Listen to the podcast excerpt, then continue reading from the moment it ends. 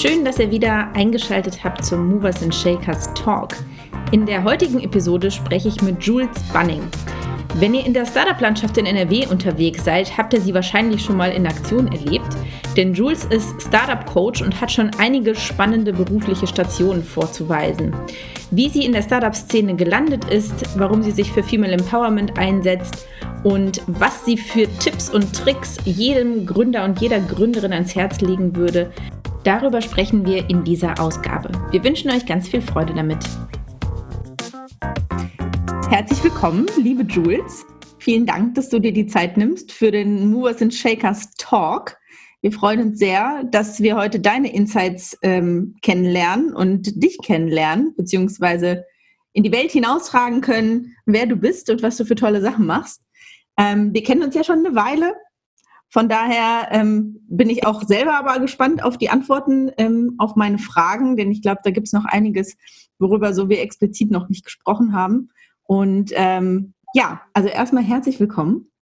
Ähm, ja, hallo, danke, dass ich äh, dabei sein darf äh, und dass ihr mich eingeladen habt. Ich freue mich natürlich sehr und bin natürlich gespannt, was du jetzt alles von mir erfahren möchtest. Genau. Mit deiner ersten Frage. Ja, wir äh, haben ja unseren Podcast auch äh, den GründerInnen und coole Leute Podcast genannt. Äh, bei dir kommt das ja beides zusammen. Das ist sehr praktisch, äh, denn du hast ja selber auch gegründet. Du bist nicht nur ein cooler Leut. ähm, von daher äh, starten wir doch einfach mal vor ungefähr fünf Jahren. Es sind eigentlich dann ja schon fast sechs. Ähm, denn du kommst ursprünglich oder warst nicht schon immer in der Startup-Szene unterwegs, sondern ganz woanders, nämlich beim Landessportbund NRW wo du bis 2014 mhm. warst. Und irgendwann hast du gesagt, nö, ähm, das war jetzt, ich mache jetzt was Neues und hast deswegen äh, an der Tankstelle angefangen zu arbeiten. ja, genau, genau so war es. genau so war es. Ähm, vielleicht zwei, drei Sätze dazu, aber im Endeffekt bist du nach dieser ähm, Zwischenstation ja direkt in die Startup-Szene eingetaucht. Wie genau bist du dort gelandet? Okay, also ein Satz als, als, als Erklärung davor. Ich bin, habe beim Landessportbund tatsächlich die Segel gestrichen, nachdem ich mein BWL-Studium fertig hatte und einfach für mich gemerkt habe, das Ruhrgebiet und Duisburg ist es nicht mehr und ich will irgendwie noch ein bisschen mehr von der Welt und auch von meinem Job und so weiter und habe mich dann entschieden, den LSB zu verlassen, aber im Guten. Und bin dann erstmal ein paar Wochen mit meiner besten Freundin gereist durch Vietnam, um mir so ein bisschen Gedanken zu machen. Und ja, absolut korrekt, als ich dann wiederkam, äh, bin ich erstmal in der Tankstelle gelandet, aber jetzt nicht in irgendeiner Tankstelle, sondern sondern in der Tankstelle meiner Eltern. Ähm, habe dann natürlich auch hinterm Tresen gestanden und alles gemacht, aber natürlich auch äh, mein Stiefpapa ähm, in Sachen Geschäftsführung da unterstützt und natürlich meinen Eltern ermöglicht, dass sie vielleicht auch mal ähm, Urlaub machen können oder auch mal die Tankstelle allein lassen können, weil es war 24-7, man kann sich das vorstellen. Man denkt so auch, ja, Tankstelle, aber so easy peasy war es gar nicht. Und ähm, ja, in der Tankstelle angekommen, und ein paar Wochen da gearbeitet, rief mich mein guter alter Freund Kamil an. Ähm, ich weiß nicht, ob ihr, äh, also ihr kennt ihn ja auf jeden Fall, ähm, also Caro und du, aber viele andere vielleicht auch aus der Startup-Szene. Und er rief mich an und sagte, hey Jules, ich habe gehört, du hast ja Marketing gemacht und so und äh, hast du nicht Zeit und Lust, bei uns was zu machen? Und dann habe ich gesagt, jo. Und dann bin ich tatsächlich das erste Mal im Startplatz gelandet und dann äh, äh, nahm nahm das Unheil seinen Lauf, nein, ganz und gar nicht. Dann ähm, nahm eine ganz, ganz schöne Geschichte seinen Lauf. Ähm, musste mich aber natürlich erstmal an das Ganze äh, auch gewöhnen.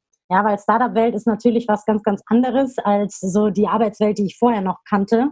Und ja, dann war ich halt erstmal da und dann kam viel Neues und tatsächlich auch meine erste eigene Unternehmensgründung, damals noch mit einer Freundin zusammen, Realmix, hatten einen mobilen Cocktail-Service, der hat sich später noch mal ein bisschen entwickelt. Ähm, aber so viel erstmal dazu. Du bist dann also mit Kamil zusammen in den Startplatz gekommen und bist dann ja eingestiegen bei ihm in seinem Unternehmen, bei der Make It. Er war da nicht alleine, da gab es noch ein paar andere Leute. Hm, was waren so die ersten Dinge, die du da gemacht hast? Oder was waren die ersten, äh, ich sag mal, Wissensgebiete, auf denen du dich da bewegt hast in der Startup-Szene?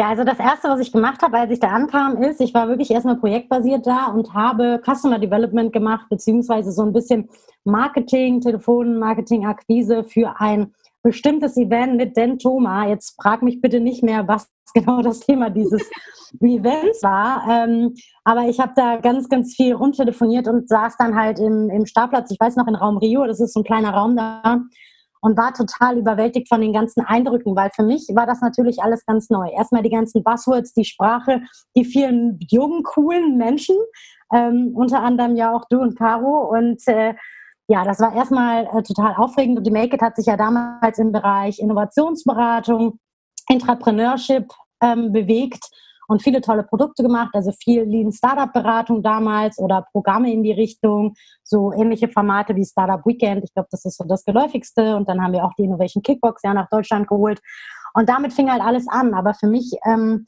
war das erstmal ja ein bisschen auch totale Überforderung weil ich habe teilweise gar nicht die Worte äh, verstanden oder, oder die Sprache verstanden, in der die Jungs gesprochen haben, weil das für mich alles noch super neu war. Und ja, auch die Art und Weise des Arbeitens hat sich ja für mich total verändert. Auf einmal durfte ich innovativ, kreativ sein. Ich durfte Dinge sagen, auch gegenüber meinen Chefs, ja, also mit Kamil gerade im Laden und dann ist er auch ziemlich schnell dazu gekommen. Ich, ich war gefordert dazu, auch mal was zu sagen und zu feedbacken, was ich nicht gewusst, äh, äh nicht gewohnt war. Und deswegen ähm, habe ich so am Anfang alles, alles und nichts gemacht. Also äh, Office Management, Projektmanagement, Marketing, also so wie das halt in so einem klassischen Startup ist. Man macht so alles. Ähm, aber das war, glaube ich, die beste Schule, die ich hätte haben können, weil ich dadurch wirklich viel kennengelernt habe und äh, mich schnell auch in die Community reingeschmissen habe, beziehungsweise reingeschmissen wurde von den Jungs. Und äh, ja, dann ja auch so nette Menschen wie euch kennengelernt habe, die mich da noch mal ein bisschen mehr eingeführt haben.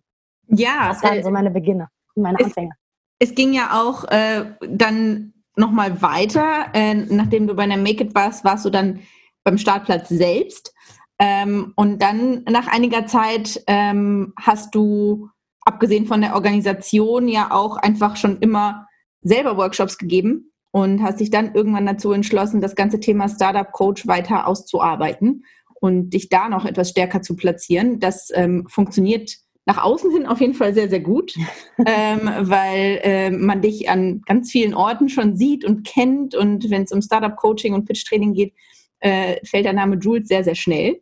Ähm, was sind denn die Themenfelder, bei denen du Startups helfen kannst, wo du sie auf das nächste Level bringen kannst, abgesehen vielleicht von dem klassischen Pitch-Training? Ähm, ja, also auf jeden Fall so agiles Management, Projektmanagement, da auch nicht nur klassisch Startups, aber natürlich hauptsächlich ähm, dann natürlich das Thema Networking auch. Also wie kann ich jetzt wirklich effizient äh, äh, networken? Da habe ich auch von einer Meisterin gelernt, mit der ich hier gerade sprechen darf.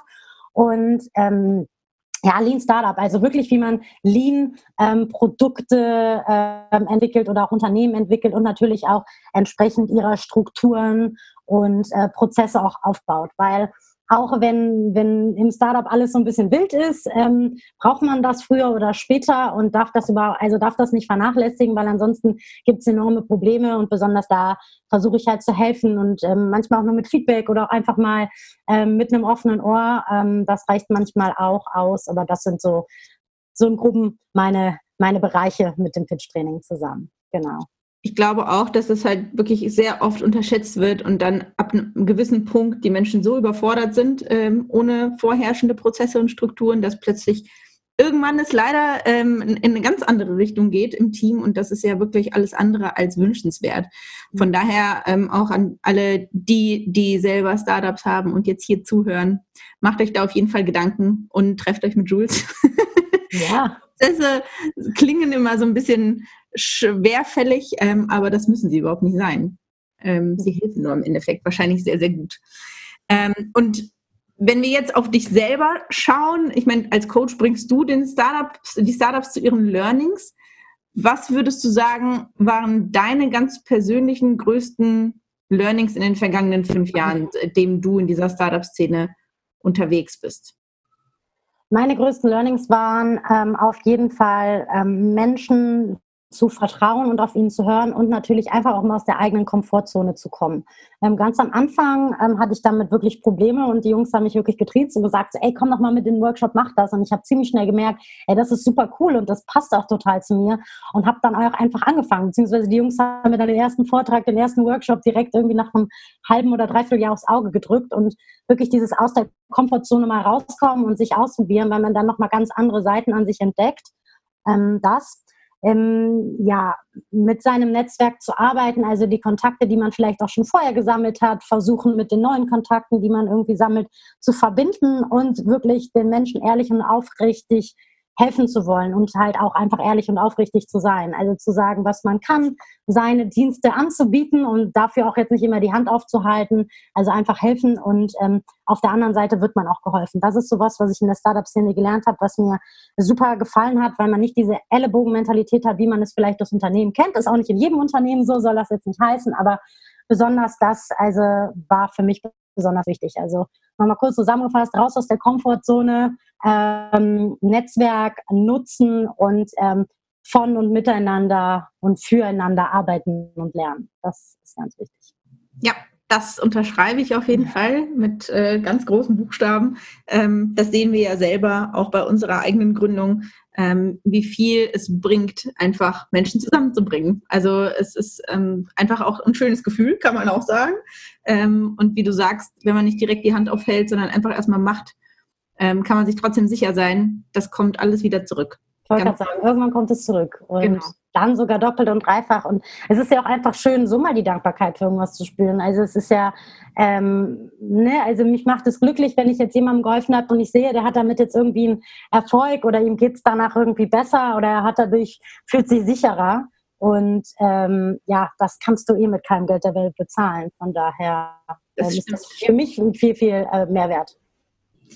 Jetzt hast du äh, im Grunde mit deinen Learnings auch äh, ja direkt Tipps gegeben, was man so machen sollte als Gründerin und Gründer. Ähm, aber vielleicht da nochmal, ähm, muss auch nicht unbedingt direkt beruflich sein, sage ich mal. Aber was wären so deine Top-Tipps für all diejenigen, die sich dazu entschließen, gerade selbst was auf die Beine zu stellen? Ja, seid mutig. Seid auf jeden Fall mutig, probiert neue Dinge aus. Und wenn ihr merkt beim Ausprobieren, die neuen Dinge, die funktionieren nicht, ruhig auch mal irgendwie einen Schritt weitergehen. Wenn ihr dann immer noch merkt, nee, ist irgendwie nicht so mein Ding, dann auch gerne, also nicht zu irgendwas zwingen. Das ist natürlich auch besonders wichtig, weil ähm, das macht einen dann am Ende des Tages auch nicht glücklich. Klar, mal aus der Komfortzone und sich ein bisschen fordern, aber nicht zwingen. Ähm, ja, seid nett zueinander, ähm, seid ehrlich und aufrichtig und äh, ja, seid einfach supportive und nicht, äh, nicht irgendwie so, ich tue nur was für dich, wenn ich im Gegenzug äh, dazu was von dir bekomme. Weil ich glaube, das ist alles so ein bisschen so eine Mindset-Sache äh, äh und, und wie man so drauf ist. Ich glaube, das kennt man auch so aus seinem Freundeskreis. Ich bin auch da irgendwie mal ein Mensch, der immer viel gemacht hat, viel organisiert hat und so. Und ähm, viel reden ist natürlich auch wichtig. Ich meine, ne, soll jetzt nicht will sein, Mädels reden vielleicht auch ein bisschen lieber als Jungs, aber da dann nochmal in die Jungsrichtung äh, äh, ein kleiner Hinweis. Kommuniziert auf jeden Fall wesentlich mehr und auch da ehrlich und aufrichtig, weil ich glaube, das kann auch eine Menge Probleme lösen, weil ich glaube, die meisten Probleme entstehen dadurch, dass man nicht ausreichend kommuniziert und offen und ehrlich kommuniziert und daher auch der Rat, macht das einfach. Geht mit Leuten nur so um, wie ihr auch möchtet, dass mit euch umgegangen wird. Ich glaube auch noch ein wichtiger Punkt, da bin ich mir sicher, dass ich deine Antwort zu kenne, aber das ganze Thema, ich habe eine super Idee, ähm, aber ich behalte sie auf jeden Fall für mich, weil sonst könnte ja jemand kommen und macht das Gleiche und ähm, ich erzähle, ich habe da was, aber was werde ich keinem sagen. Ähm, ja, wie gesagt, ich glaube, ich weiß, was du dazu zu sagen hast, aber trotzdem würde mich gerne jetzt nochmal interessieren, wie du dazu stehst.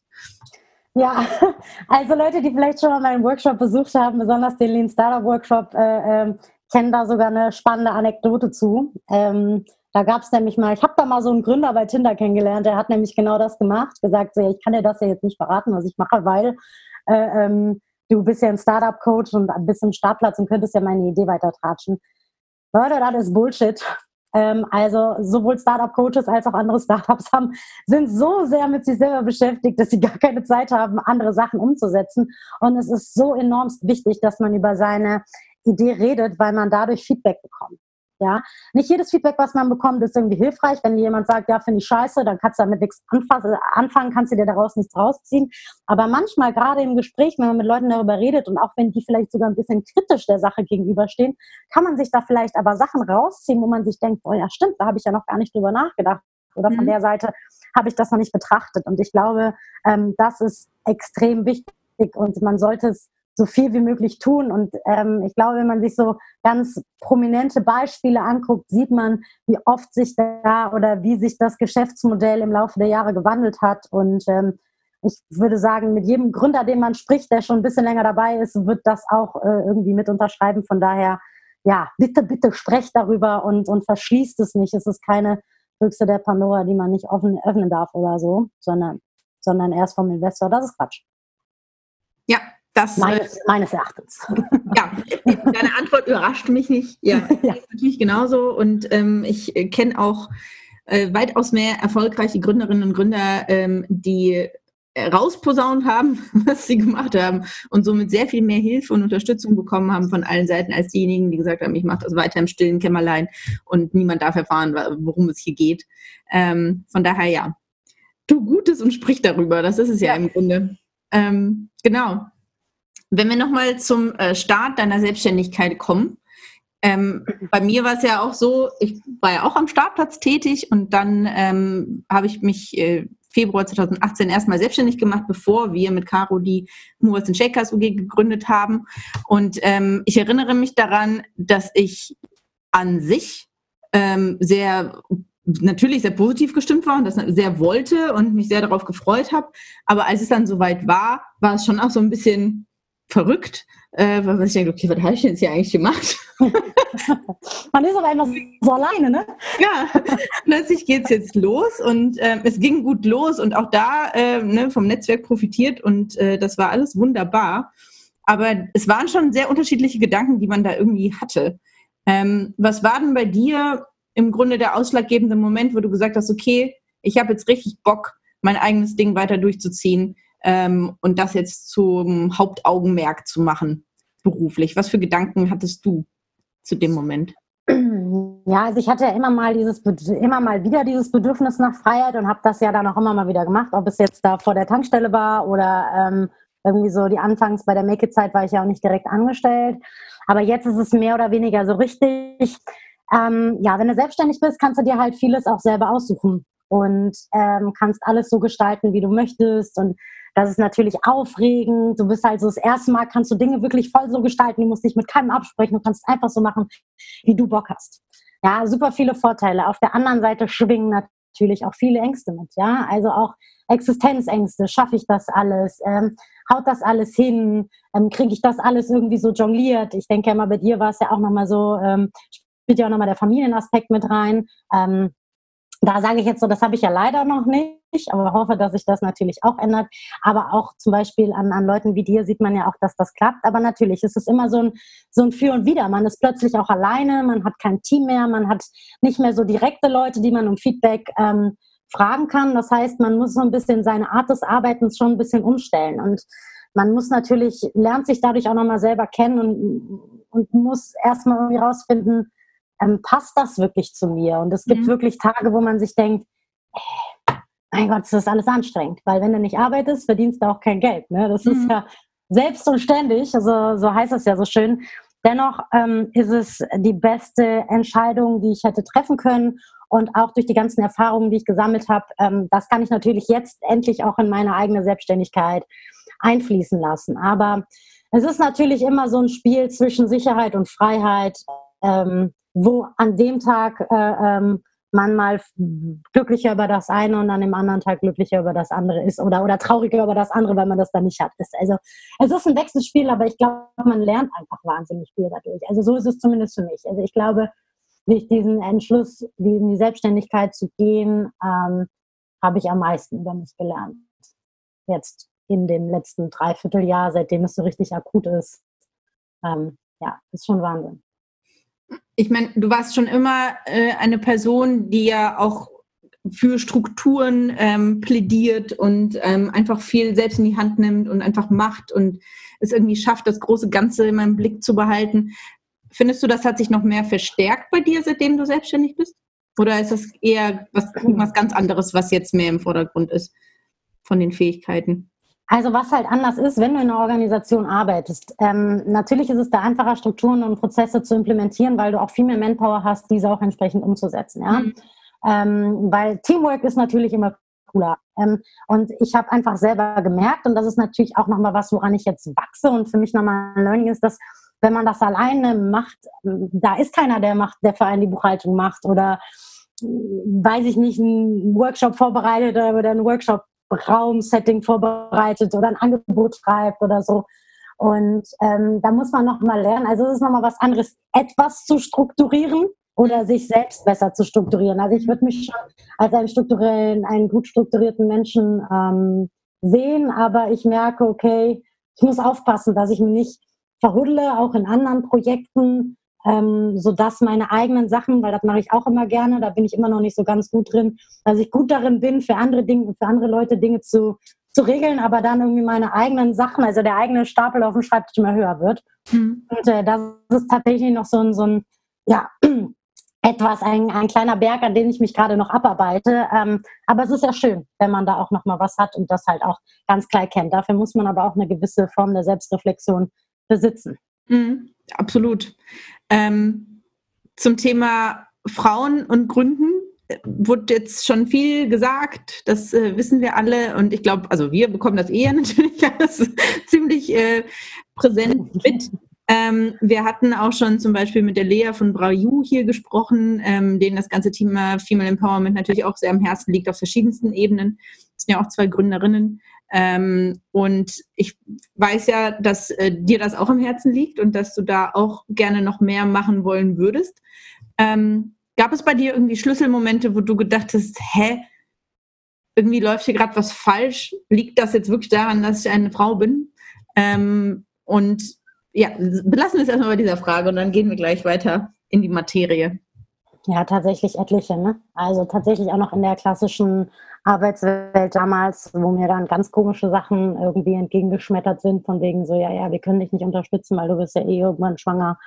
Oder ähm, dass man einfach auch gemerkt hat, dass wenn man als Frau was vorgeschlagen hat, dass äh, er nicht so gehört wurde, wie wenn der Mann, der neben mir saß, genau dasselbe gesagt hat, wo ich mir denke, hä, was, was, was soll der Kram? Mhm. Und äh, tatsächlich ist mir das auch in der ähm, Startup-Welt so ein bisschen begegnet, dass man immer noch diese, diese, also diese klassischen Rollen ähm, immer noch so vorherrschen, dass man denkt, so ja Mensch, also wir Männer, wir werden ja immer am Start sein, aber die Frauen, die sind ja irgendwann mal weg wegen Kindern etc. pp, wo ich mir denke, das ist doch gar nicht mehr so. Und ich meine, guckt euch so viele prominente, tolle Beispiele an, ob es jetzt, äh, ich meine, an deinem Beispiel äh, äh, sieht man das, ähm, du weißt nicht, sehr prominent, ich weiß es auch wirklich.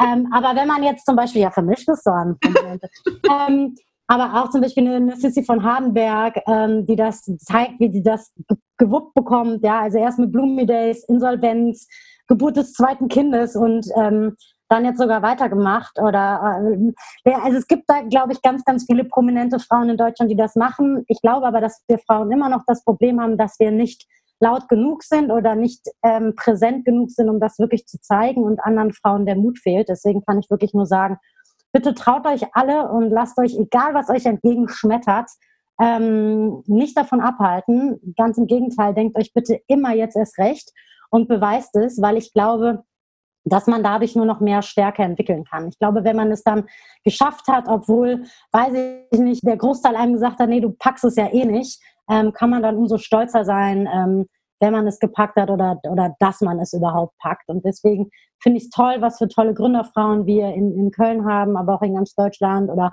auf der ganzen Welt. Aber ich wünsche mir mehr. Wir sind noch viel zu wenige Leute. Wir, ja. wir müssen mehr werden. Das wäre auch mein Punkt gewesen, weil ich glaube, es gibt tatsächlich immer noch zu wenig Vorbilder. Ähm, und das Thema ist bei uns natürlich, wie gesagt, sehr präsent, weil wir halt in dieser Startup-Szene schon drin sind, uns damit auseinandersetzen und was weiß ich, den Startup-Motor lesen und sehen, da sind irgendwie nur 16 Prozent Frauen, die gründen. Also ich glaube, das ist irgendwie bei uns einfach sehr fest verankert und wir wissen, da ist einiges zu tun. Ähm, ich hatte halt immer wieder total, ja, überraschende Begegnungen mit Mädchen, Frauen, ähm, auf irgendwelchen Events, die mich da gesehen haben, wenn ich moderiert habe oder irgendwas getan habe auf der Bühne und äh, dann zu mir kamen und meinten, ja, das danke, dass du das Thema irgendwie angesprochen hast, weil ich würde gerne gründen, aber bei mir in der Familie sagen die Leute, nee, ich soll das lieber lassen, ähm, weil ich als Mädchen da andere ähm, Qualifikationen habe und lieber was anderes machen sollte. Das ist mehrfach passiert in den vergangenen Jahren. Ähm, so ja, Frauen Anfang 20, das hat mich schon sehr, sehr schockiert. Deswegen würde ich das auf jeden Fall unterschreiben, äh, was du sagst. Und äh, wir müssen mehr werden. Wir dürfen uns da äh, nicht von irgendwelchen Leuten reinreden lassen, die eh keine Ahnung haben, äh, sondern ja. auf irgendwelchen alten Mustern verharren. Ähm, das ist schon alles sehr, da ist noch einiges zu tun. Ja, ich denke auch. Und ich glaube auch vielleicht, ne, wir brauchen vielleicht noch ein paar Initiativen, wir brauchen vielleicht mehr auch Events und Formate. Also ob es jetzt noch mehr Girls Days sind oder halt irgendwie Female Founders Veranstaltungen, was auch immer, damit wir einfach eine, eine lautere Stimme haben. Also wie du es gerade gesagt hast, es ist teilweise noch gar nicht so. Man sieht immer super viele ähm, Männer, die gründen und immer deren Erfolgsstories, aber im Verhältnis dazu super wenig Frauen. Und ich glaube, umso mehr wir davon haben, umso mehr fühlen sich vielleicht auch andere empowered. Und ähm, dafür müssen wir aber auch alle im Austausch bleiben, die, die wir es machen und halt auch dafür sorgen, dass, dass diese, diese Message auch weitergetragen wird. Und natürlich vor allen Dingen auch, ich meine, ich bin noch nicht in der Rolle, ähm, aber wenn wir dann soweit sind, unseren Töchtern ähm, genau das auch mit auf den Weg zu geben. Also sich nicht entmutigen zu lassen, immer stark zu sein und äh, sich nicht ärgern zu lassen von den Jungs auf dem Spielplatz oder nicht sagen zu lassen, hier geh du malen, äh, hier beim Fußball hast du nichts zu suchen. Nein, macht das, worauf ihr Lust habt und das ist wichtig. Genau, das ist auf jeden Fall die Devise. Ähm, das machen, worauf man Lust hat und dann auch einfach machen. Das ist, glaube ich, so. Machen ist immer besser als nur Schwade. Genau. ähm, womit wir im Grunde auch eine schöne Überleitung haben, vielleicht. Mal sehen, je nachdem, was du antwortest. Ähm, zum Thema Startup-Szene im Rheinland nochmal ganz konkret. Wir tummeln uns ja vor allem hier. Du bist zwar natürlich auch äh, über die Grenzen des Rheinlands hinaus äh, und auch über die deutschen Grenzen hinaus unterwegs mit den Coachings, ähm, aber hier ist ja nun mal die Base. Und ähm, in dem Zuge würde ich gerne wissen, äh, was du denkst, was es hier für Verbesserungspotenzial gäbe für diese Startup-Szene, die wir hier haben. Kann erstmal Köln-spezifisch sein, kann auch direkt aufs Rheinland bezogen sein. Gibt es Dinge, die du dir wünschst oder die du vermisst? Ja, also erstmal muss ich sagen, ähm, finde ich super, was vor allen Dingen so, ich, ich mache jetzt mal erstmal das Große und dann komme ich runter, was das Startup-Land NRW alles so zu bieten hat, weil ich glaube, in allen Hotspots, sei es das Ruhrgebiet, das Münsterland, Ostwestfalen, Lippe, das Rheinland, du hast so viele Möglichkeiten heutzutage als, als Startup Anschluss zu finden. Dennoch merke ich immer mal wieder, ähm, wenn ich ähm, junge, neue Startups kennenlerne, die sich irgendwie gerade erst zusammenkommen sind, dass die noch gar nicht wissen, was es da alles gibt. Und ähm, oft ist es natürlich auch so, dass sich Aktivitäten oder Sachen halt sehr stark doppeln. Und in diesem Zusammenhang würde ich mir einfach wünschen, dass wir einfach viel mehr auch da dieses Miteinander, was wir auch prägen, auch noch mehr selbst leben. Also ähm, ich finde zum Beispiel, in Köln klappt das recht gut. Ähm, ich will mich da auch über die anderen Szenen jetzt gar nicht so, da bin ich über die anderen Städte oder Ballungsgebiete, da bin ich jetzt nicht so drin. Ähm, aber auch in Köln, es könnte, glaube ich, noch viel stärker Hand in Hand alles funktionieren, als es sowieso schon funktioniert. Ähm, ja, ich will da jetzt gar keine Namen nennen, aber ich glaube, man kennt da viele prominente oder viele bekannte Beispiele, wie es halt wirklich sehr, sehr gut funktioniert, aber auch wiederum andere, wo man sich denkt, so, hey Mensch, wieso schießt denn da jetzt wieder was aus dem Boden, was wir da nicht schon haben?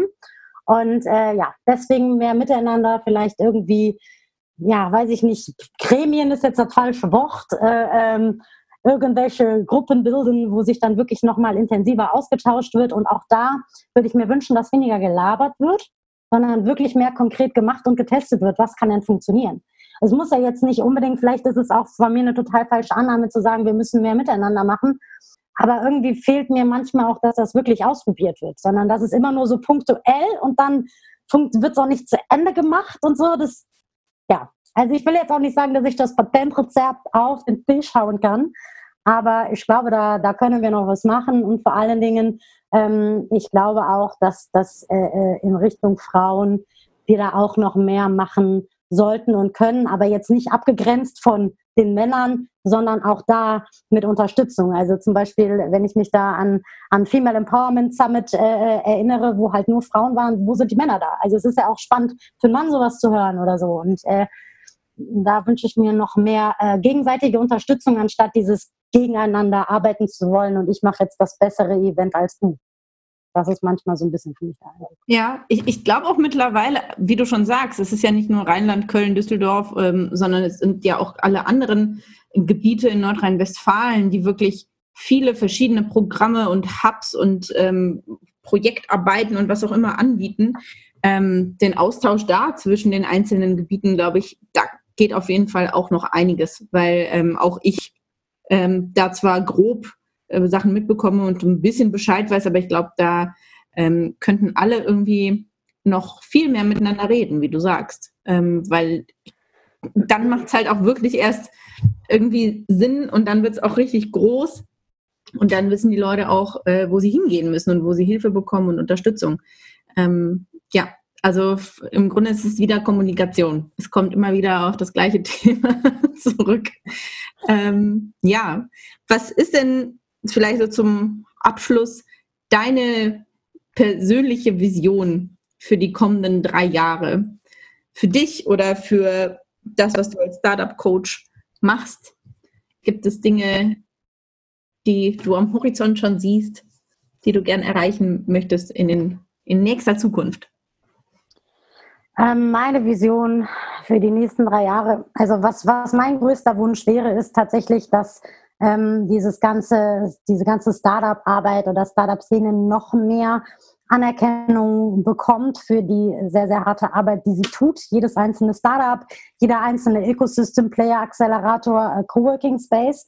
Ähm, da fehlt mir das noch ein bisschen, beziehungsweise ne, es kriegen immer so punktuell Leute immer wieder so auf die Schulter geklopft und wiederum andere, die, die jahrelang Player schon in der Szene sind, nicht.